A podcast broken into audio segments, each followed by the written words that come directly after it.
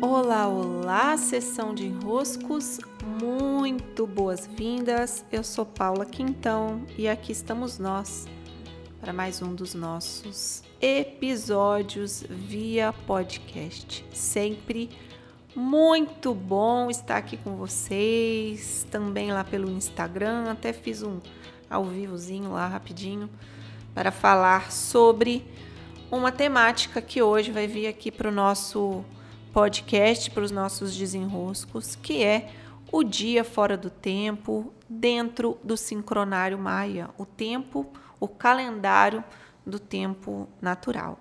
Bem, já faz alguns anos, já acredito que uns oito anos. Ah, estou ruim da data. Mas desde que eu tomei consciência desse calendário do tempo natural, eu venho acompanhando tanto o calendário das nossas relações sociais, o tempo dos pagamentos, né, que é o nosso calendário gregoriano, essa agenda que nos faz cumprir os nossos compromissos uns com os outros e que tem o seu valor por ser um calendário coletivo, né, que o mundo inteiro usa.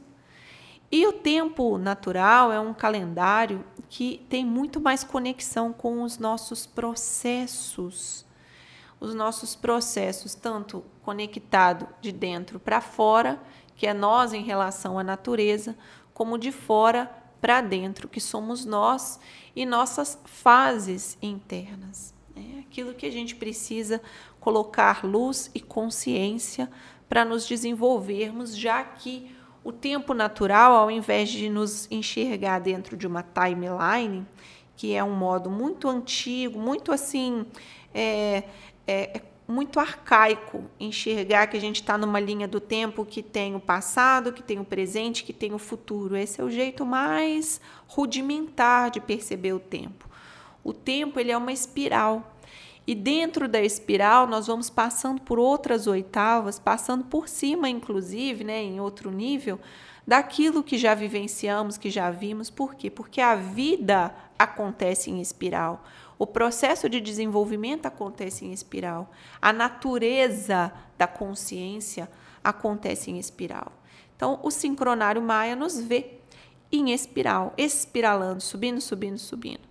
Que beleza poder ter um pouquinho mais de consciência apurada sobre como o tempo atua sobre nós e sobre aquilo que há também dentro de nós. É. O dia fora do tempo é um dia meio que entre os tempos, entre os anos. É. Então, nós estávamos numa regência, nós estávamos com uma determinada influência vibracional que agora, no dia 26 de julho, muda. Então, começa um novo ano. Começa um novo ano que vai ser regido pela Lua e que lua é essa? Eu vou ler aqui para vocês, para que possam me acompanhar. Lua autoexistente. Defino com o fim de purificar. Vejam bem, tem uma força de purificação. Medindo o fluxo, fluxo, movimento, estar em sintonia com a vida. Sela o processo da água universal com o tom autoexistente da forma. Então, eu vou dar forma, eu vou dar contorno àquilo que se passa dentro de mim. Eu sou guiado pelo poder da força vital. Força vital. Essa força que me faz querer estar na vida, querer entrar, querer julgar, querer me aprimorar, a vontade que está dentro de mim. Né? Eu sou um portal de ativação galáctica. Entra por mim. Esse, essa é a força que a partir do dia 26, amanhã, ela está em vigor. E nós terminamos hoje, terminamos ontem, né, já que hoje é o dia fora do tempo, nós estamos entre esses anos. Nós terminamos o ano regido pela semente elétrica.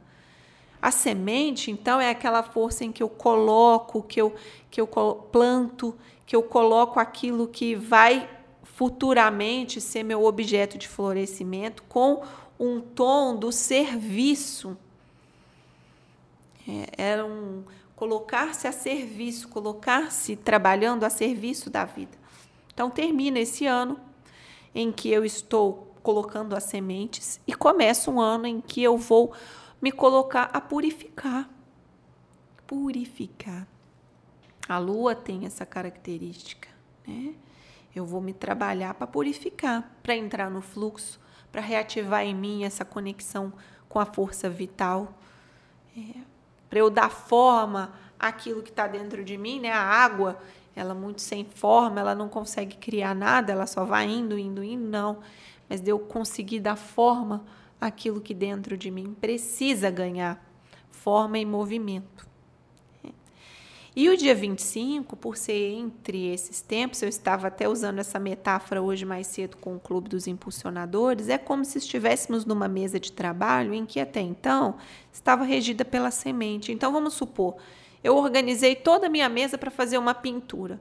E aí eu tenho meus lápis, eu tenho minhas tintas, eu tenho os pincéis, tenho as folhas para poder pintar. Quando eu termino essa, esse, essa tarefa, eu estou nesse entretempo em que a minha mesa já não é mais a mesa para pintura e está sendo preparada para a próxima atividade que vamos supor seja gravar esse podcast. O que, que eu vou fazer nesse entretempo, que é o dia fora do tempo? Eu vou organizar essa mesa.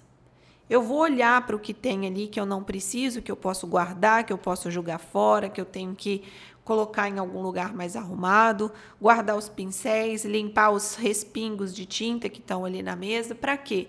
Para que quando eu venho gravar o podcast, que é o no, a nova tarefa que se apresenta, eu tenha espaço, eu tenha ordem.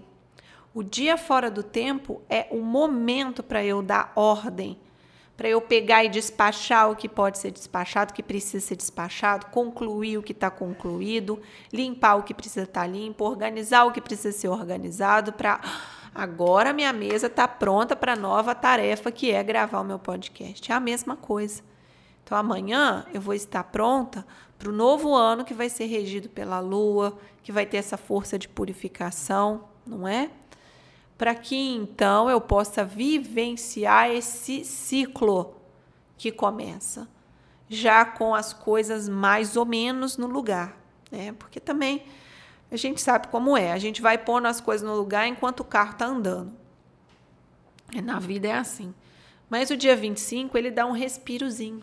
É bom fazer um colocar, queimar alguns papéis, escrever alguns é, algumas desilusões, algumas raivas que nós passamos, alguns processos que não estão muito bem digeridos. E fazemos a digestão assim, fazemos, ó, tá concluído, eu vou fazer esse, esse ritual, eu vou me colocar, vou me expor a esses encerramentos e bater os martelos dentro de mim para que eu contribua para que eles aconteçam e eu possa estar mais liberada para viver o presente que vai se apresentar dia após dia, que está me convidando a vivê-lo sem tanta bagagem, sem tanto peso, sem tanta prisão que vem dos nossos passados.